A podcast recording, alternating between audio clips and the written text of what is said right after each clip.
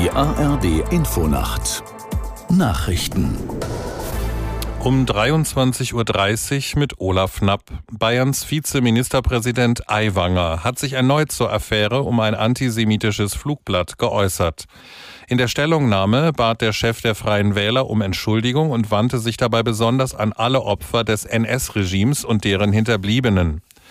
Vor einem, von einem Rücktritt sprach er in dem Statement nicht. Aus München Julia Ruß. Aiwanger bekräftigte noch einmal, er habe das antisemitische Flugblatt nicht verfasst. Er distanzierte sich in jeder Form von dem, wie er wörtlich sagte, ekelhaften Inhalt. Er sei nie ein Antisemit oder ein Menschenfeind gewesen. Die Vorwürfe hätten ihn erschreckt. Er könne sich nicht erinnern, jemals einen Hitlergruß gezeigt zu haben. Auch hätte er keine Hitlerreden vor dem Spiegel einstudiert. Aiwanger wiederholte seinen Verdacht, es handle sich um eine politische Kampagne. Er habe den Eindruck, er werde politisch und persönlich fertig gemacht. Die Spitze der Unionsfraktion im Bundestag hat ein Maßnahmenpaket zur Stärkung der Wirtschaft vorgestellt. Die sogenannte Sauerländer Erklärung enthält Vorschläge der Oppositionsparteien CDU und CSU, die die Ökonomie ankurbeln sowie Unternehmen und Bürger entlasten sollen. Demnach sollten unter anderem die Sozialabgaben bei 40 Prozent gedeckelt werden und Überstunden sowie das Arbeiten im Rentenalter steuerfrei gestellt werden.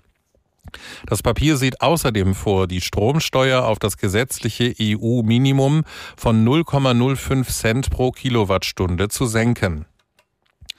Ab morgen wird es möglich sein, ein Auto bequem von zu Hause aus an- oder abzumelden. Die Kfz-Zulassung in Deutschland wird vollständig digitalisiert, verspricht Bundesverkehrsminister Wissing. Aus Berlin Philipp Brost. Damit sind Behördengänge mit langen Wartezeiten überflüssig und die Zulassungsstellen quasi rund um die Uhr sieben Tage die Woche geöffnet.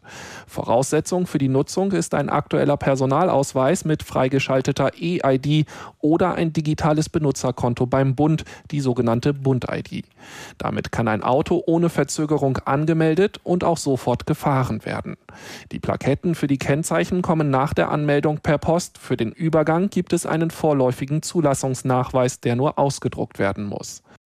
Papst Franziskus ist zu einer mehrtägigen Reise in die Mongolei aufgebrochen. Der 86-Jährige wird morgen in der mongolischen Hauptstadt Ulaanbaatar erwartet. Franziskus ist der erste Papst, der das riesige Land zwischen Russland und China besucht. Unter den etwa drei Millionen Einwohnern der Mongolei gibt es nur knapp 1500 Katholiken.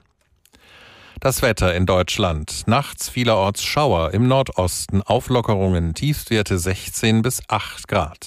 Am Tage im Süden länger sonnig, sonst wechselhaft mit Regen bei maximal 16 bis 27 Grad.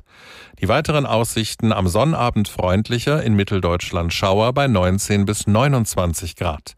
Das waren die Nachrichten.